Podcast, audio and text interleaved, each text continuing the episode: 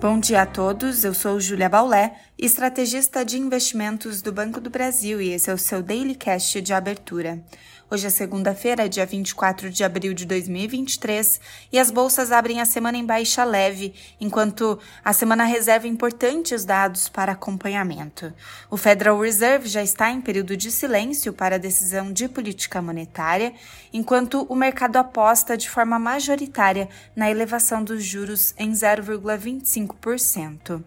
A decisão ocorre no dia 3 de maio. Antes da decisão, e como destaques da semana, teremos o PIB do primeiro trimestre do país na quinta-feira e a inflação PCE de março, principal índice acompanhado pelo Banco Central, na sexta-feira.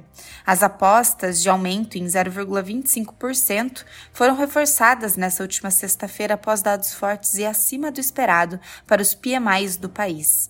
Destaque para o dado que mede a temperatura do setor industrial, que atingiu seu maior número em seis meses. Ainda para o país, a temporada de balanços continua e os destaques na semana ficam para balanços de empresas de tecnologia, como Microsoft e Amazon.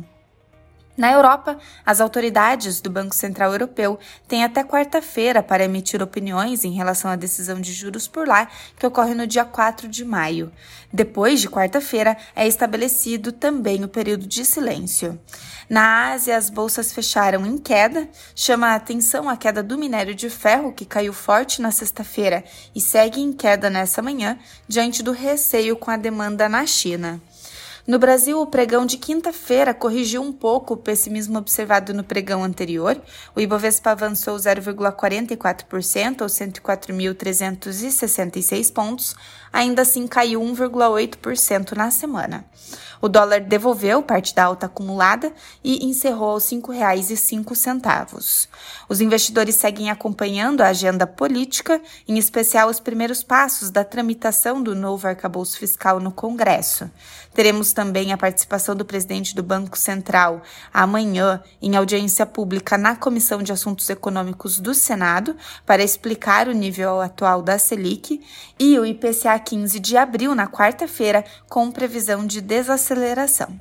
Enquanto isso, os sinais do exterior podem pesar na abertura dos negócios hoje e as moedas de países emergentes operam mistas frente ao dólar. Ficamos por aqui, um bom dia a todos e até a próxima!